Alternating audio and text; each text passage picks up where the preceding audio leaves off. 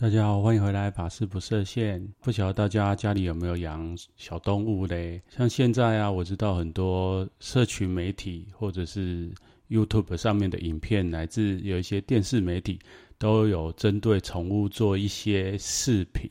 那有蛮多的事主也会分享他们家的毛小孩啊，啊，乃至一些很可爱的动物，在他们一些情境下面的照片。那很多其实蛮疗愈人心的，特别是我们现在人的生活忙碌，然后还有很多时候压力也蛮大的。那透过看这一些宠物的一些可爱的表情。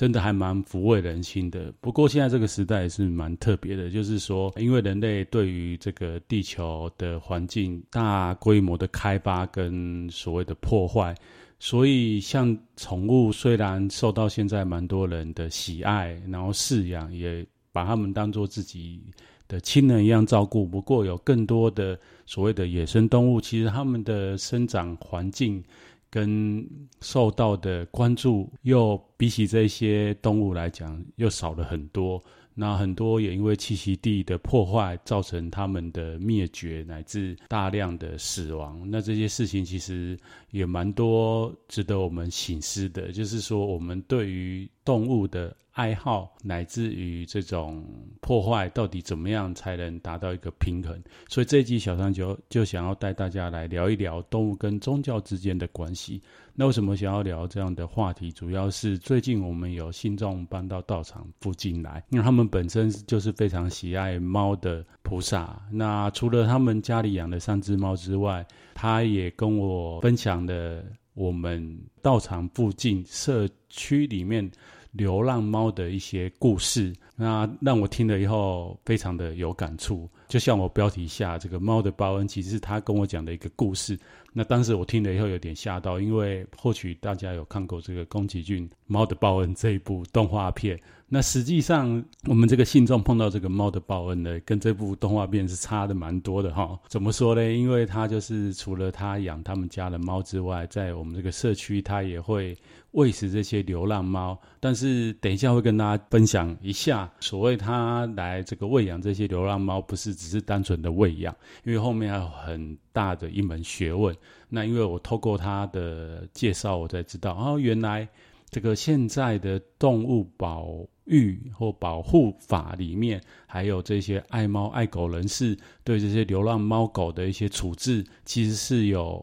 后面有一个非常完整的一个保育的计划。那这个等一下在节目会也会跟大家讲。那首先来讲这个有趣的故事，就是他因为照顾这些流浪猫，那有一天他。下班回家，发现他家门口有一只死掉的鸟。为什么死掉嘞？因为他第一时间想到说，是不是他跟邻居做了什么不恰当的事情啊？因为他家有养了三只猫，可能每天喵喵叫，然后让邻居起了烦恼。不过一般人也不可能会去故意弄一只死掉的小鸟放他家门口。于是他就想起来，没错，他前阵子啊，为了流浪猫，可能这一只流浪猫他去。抓了这只鸟来放到他家门口，为了报恩。那他讲这个故事以后，当下我有一点小吓了一跳。我想说，嗯，猫怎么会送死掉鸟给曾经喂养过它的人呢？后 后来他就跟我讲到，接下来我跟大家分享的就是说，其实我们在一个社区里面，如果过多的流浪猫跟流浪狗，都会造成一些所谓生态上的不平衡，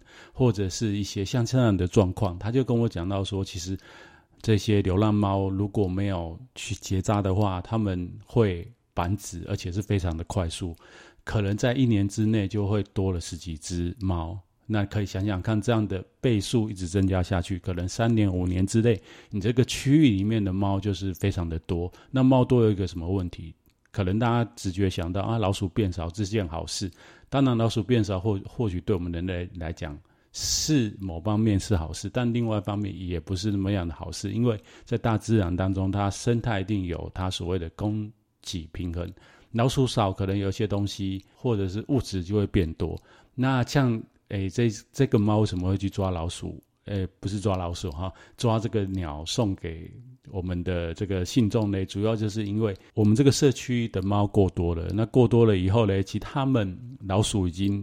变少了，他们没得吃，他们就会怎么样？开始去攻击这附近的鸟。那我们像我们附近还有池塘，池塘里面有鱼，乃至有鸭子。那他说，如果猫再继续多下去，我们的池塘的鱼也会被猫吃光，然后这些鸭子可能会受到攻击啊。所以那刹那我才想到，哇，居然小小的这个流浪猫就有那么大的问题。那他本身呢，也有在这个台北市加入这个流浪猫的志工。那加入这个志工是怎么样呢？就是先要跟大家讲哈，如果你社区，如果你是像是居住在台北的话，我知道现在有很多乡镇其实是针对于这些流浪猫狗是有所谓相关的保育的措施。那什么措施呢？就是你们可以透过里长哈，里长可以去跟市政府申请，你们可以在你们社区去诱捕这些流浪猫。那诱捕到这些流浪猫呢，其实。国家它是有补助的，补助什么呢？就是像这个流浪猫带去兽医院进行结扎。刚刚前面有跟大家分享的这个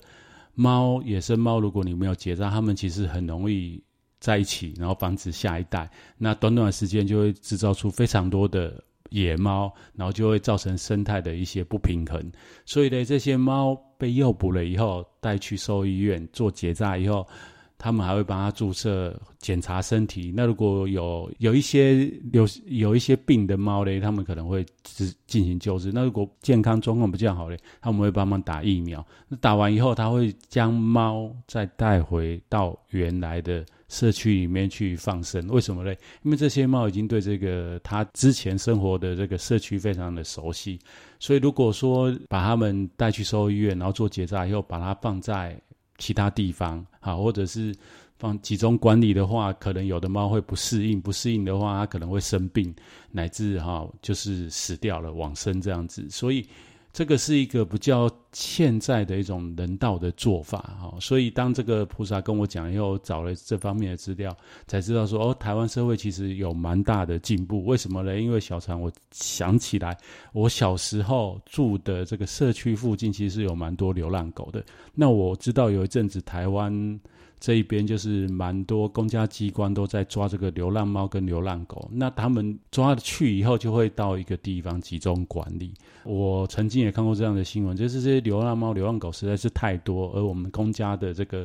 环境跟收容的这个所实在是空间不足，所以很多狗关在一起，就会有时候他们会有一两只狗或者是几只狗生病，就会传染，乃至就是它也是一个小群体，就会互相咬啊，互相攻击啊，然后就有的狗就受伤啊，然后其实蛮可怜的。也现在其实也蛮多人就是在鼓励说，与其你去，如果你真的很喜欢宠物的话，与其你去宠物店买。哦，不如去这一些收养所去领养，为什么呢？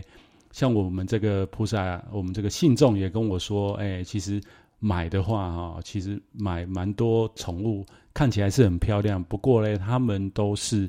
有一些带有一些先天的病，因为这些宠物店呢，它为了要让这个猫啊狗啊比较纯种，所以他们其实都是近亲繁殖，或是特别有一些处理，但是这一些处理或是近亲繁殖其实都会带来一些疾病，这些疾病都是饲主们不晓得的，于是养了以后，这些宠物其实后来都有生病。那反过来，这些在路上野生的也好，或者是曾经被人养过再放出来的，那他们可能经过蛮顽强的这种生存的汰旧换新，然后没有被淘汰之下的这些猫跟狗，乃至是这种。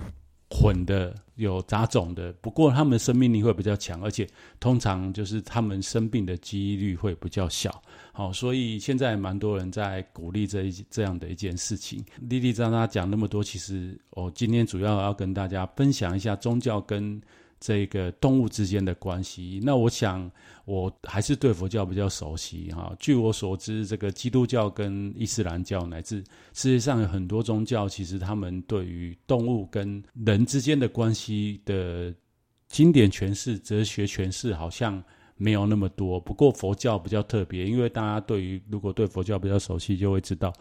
佛教我们对于生命观来讲，我们有所谓的轮回的概念。那我在我们的轮回里面有所谓六道的概概念。六道其中一道就是所谓畜生道。那畜生道呢，当然就是包括刚刚前面讲的这个这个宠物也好，或者是野生动物也好，都属于畜生道里面的众生。那我们的佛教的概念会认为说，畜生的众生有可能曾经是人啊，或者是曾经是我们的亲人。那大家也知道，佛教非常强调所谓的因缘观。像现在地球上有六十亿的人，先不要讲其他的动植物，光人就有六十亿。那六十亿，我想没有一个人可以在一生碰到那么多人嘛。六十亿全部让你碰到，你一生可能能见的人就是那一些人。为什么会见到这些人？一定有很深的因缘。那同样的，我们这一生碰到这些，不管是动物，哦，我们自己领养的。我们还是我们家里已经有的宠物，还是你在路上碰到动物，其实都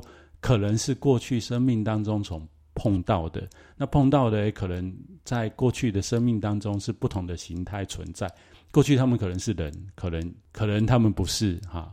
那也可能你是，也可能你不是哈。有一点绕口，没关系哈。佛教的概念就是说，我们都曾经有缘，曾经碰过面，所以这一世才会碰。到面，那碰到面呢，我们都会希望一个平等的心、爱护的心去祝福对方。所以在佛教里面，其实我们也是可以帮动物做所谓的皈依这样的一个宗教仪式，就是希望说他们在他们这一生生命结束之后，能轮回到比较好的生命形态，例如成为我们的人。可以来做佛法的修行，又亦亦或是他的苦报受完了，他可以转生到天界去。说到这个，接下来要跟大家讲的就是说，其实，在佛教里面有一个很特别的宗教的祝福的仪式，就是所谓的放生。那大家或许会对佛教历史比较有概念的人会知道，这个放生的这样一件宗教活动，其实特别是在我们汉地，还有我们大乘佛教才有这样子的一个行为。那原始佛教或者是印度佛教，在印度最早的时候，到底有没有这样的一个行为嘞？从历史文献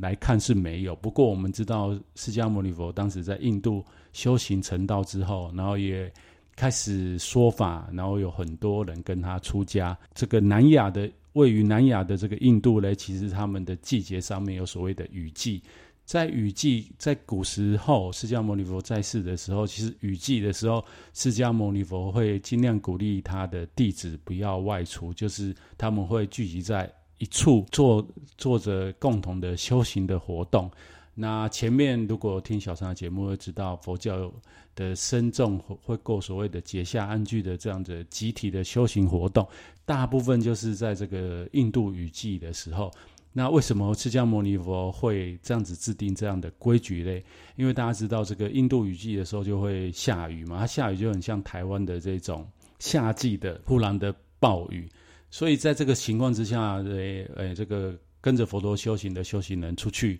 不管是去乞食，就是到信众家去，到村落去要食物啊，乃至他要去弘法，哈，到把佛陀法传给其他人，要去说法，在这个过程当中呢，其实都很容易遭遇到危险，因为。你这个很大雨的时候，你可能视线不好啊。然后古代可能你在山旁边啊，可能会有一些泥土啊，你可能会危险。那另外还有一个用意，就是这个雨季的时候，其实有很多小动物、小昆虫会因为下雨的时候被冲出巢穴，又或者是他们会出来。那这个人在这个雨季行走的时候，很容易就伤到这些小动物，所以佛陀。当时有这样的规定，除了怕这个修行人的危险之外，另外一方面也是为了要保护这些小动物。再来就是说，佛陀在这个修行的过程当中，常常有一些动物会保护他。像是佛教里面龙的概念，其实针对一些考据就会知道说，其实当时可能是传说啦。不过对于宗教的故事，或者是对宗教虔诚的信者会相信这个故事是真的，就是。佛陀在这打坐的时候下大雨，于是有一条大蛇啊，就爬到佛陀的后面，然后撑起他的肉身来帮佛陀挡挡这个雨。于是这样的一个形象就变成这个蛇的形象，慢慢又变成龙的形象。这个都是佛教里面的故事，也可以在这边分享给大家。所以原始佛教并好像我们没有看到所谓的放生这样的行为。不过佛教传到这个汉地，从中药传到这个中国的时候呢，从隋朝开始，隋朝特别是这个智者大师，他就开始了所谓的放生的事业。那从智者大师之后，到这个五代的永明延寿禅师，乃至一直到明朝，哦，历代都有祖师大德在鼓励放生的这样一个事业。那这个传统跟美德，其实。老实讲，也不是佛教特有的。就是我们今天如果去看中国古代的一些哲学思想，哈，或者是古人的一些想法，就会知道。我印象很深，我小时候读到，就是像我们古时候中国人出江或者是出海捕鱼的时候，那个网哈都不会把它弄得很密。为什么呢？因为他们觉得捕鱼就是要捕那种大的鱼，那小的鱼呢，上天有好生之德，所以就是要让他们。不能把它们补起来，就是要让他们游回去，或者是要长到一定大的才去补它。哦，所以其实我们古代就已经有这样的一个，中国人就已经有这样的一个想法，华人就有这个上天有好生之德这样一个概念。到佛教的大圣佛法有这个众生，一切众生都是平等，还有众生可能。过去曾经是我们的父亲、母亲，或是我们的亲戚这样的概念呢，又加注了这个这样的一个概念，所以这个放生事业似乎在汉地就是一直源源不断。不过到近代呢，这个放生事业，如果大家前几年有注意的到的话，就会发现说，其实在当代社会是引起蛮大的争议的。那小陈这边想说的是，放生这样的一个概念本身是一个好的，不过呢，在现在这个时代，大家知道，因为现在的这个科技非常的进步，还有我们的商业模式，其实是让放生这样的事业受到很大的一个挑战。怎么说呢？因为有的宗教团体为了放生，他们的信众就会去市场买了一些啊生物。那这些生物大家知道，就是像我们现在的所谓的鱼也好啊，或者是鸡也好，乃至有一些一些动物啊，它们其实是进口的。那进口的，你把它放在不是它原来的地方，除了会造成这个地方生态的破坏以外，另外一个就是到底是放生呢，还是放死？这个问题会很大。你可能放了以后，这些生物是没有办法生存在台湾的这个土地上，或者是河流、大海附近大海，哦，可能会造成这个他们的死亡。那另外一方面呢，也会让一些哦有心人士知道，啊，这个宗教团体他要。做这样的事情，他就会动员一些人，然后去这附近，好，先把它补起来，把这些动物补起来，然后再卖给我们，卖给我们，我们再去做放生。哦，那这个问题为什么在古代没有了？因为其实很简单，大家可以想一下，古代我们生活环境，其实一个人一生不太可能会离开他的家乡很远，除了少数的人啊。那再来就是古代的这个商业模式和经济模式。就是捕啊、捉啊，或者是它的这个食物链啊供应，都是在一个区域里面。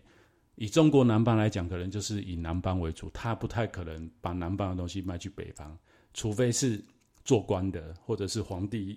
要进攻到京城去。那一般的平民百姓不太可能。然后北方人特别。花钱去买南方的东西，哈，古代的中华大地上面，大家也都是过着农耕的社会，就是自给自足，所以不太可能会做这种大规模的这种商业的交换，特别是生物的交换，所以在古代这样的问题会比较少，啊，这是一点。那另外一点呢，就是像智者大师，他其实当初就是为了要度化钱塘江畔的这些渔民。他希望他们不要再去以这个捕捉为业，所以他是教化众生不要去做这样的事情，而不是哈、去跟他买这些哎他捕的东西，然后就一直跟他买，一直跟他买，然后跟信众讲，我们就是要把所有钱拿去跟他们买哈。第一个帮助他们可以继续捕，然后第二个好帮助他补起来这些东西再把它放回去，然后这个也是有点怪怪的，所以大家努只要稍微去思考一下啊，古代高僧大德。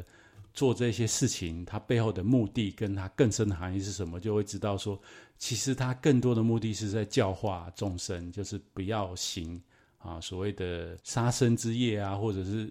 捕捉这些动物。像六祖慧能禅师也是一样，就是他当时得到五祖护法以后，然后在猎人队当中，好跟着猎人队，那他常常就是偷偷的把这个网子打开，让这些小动物跑走。哦，他也不是说。啊，就是跟着猎人队，然后就是把这个猎人队的东西全部买来，哈，也没有，就是他这个过程当中慢慢慢慢，那后来有一些猎人知道他这样子做，也受到这个六祖慧能的感动跟启发，那他们可能在不得已从事这个行业当中，他们多少可以去思及有一些动物啊是不需要被捕捉的哈，所以这一些古代的高僧大德其实他们是有蛮多的智慧。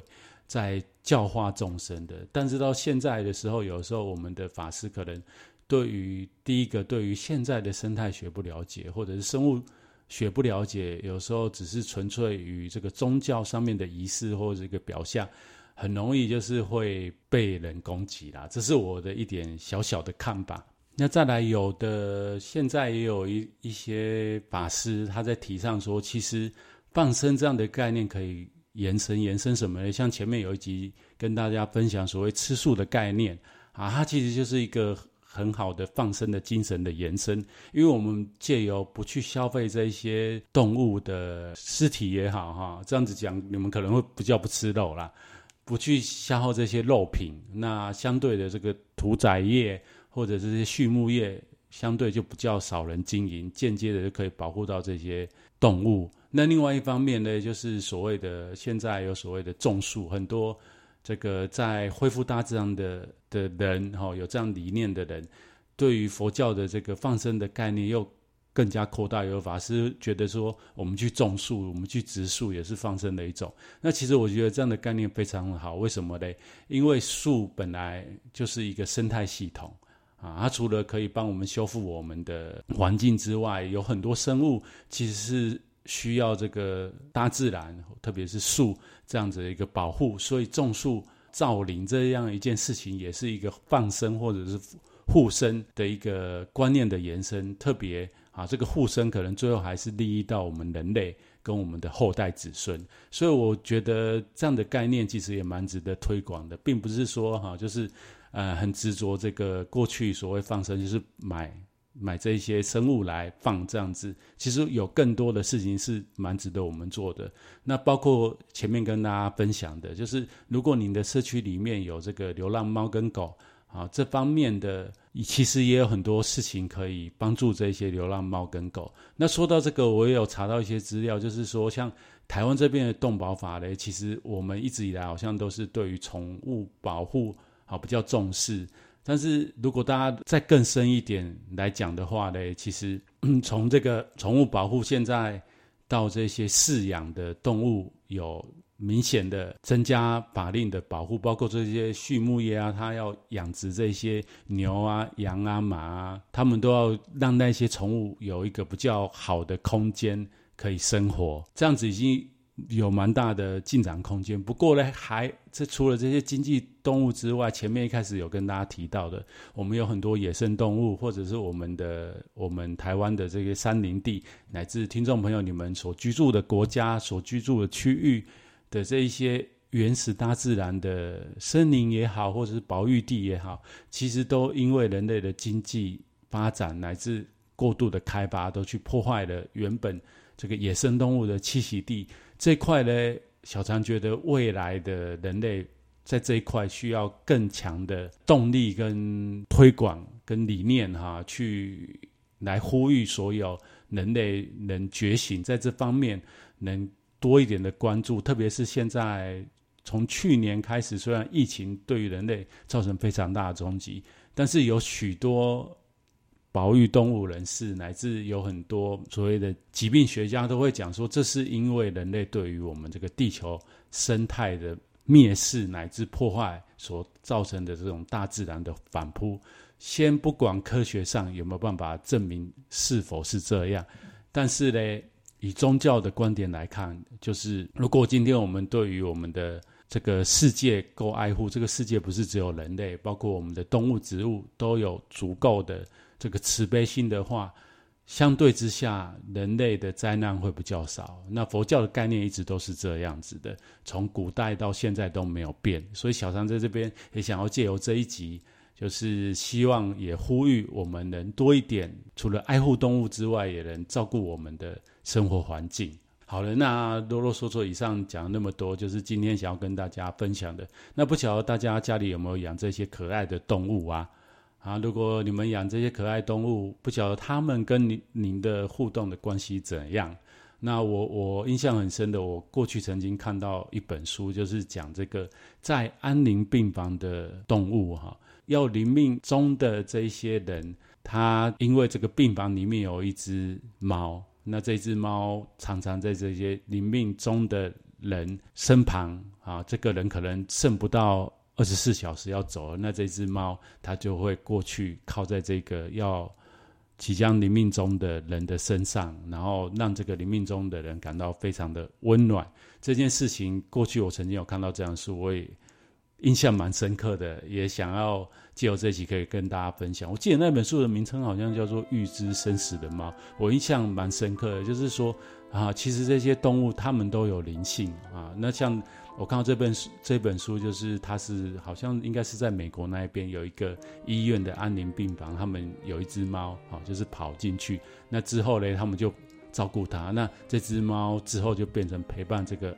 安宁病人，非常的好。就是照顾他们，然后也让这个这个病人的家属觉得这只猫哈，就跟他们家人一样。因为常常有的时候，这个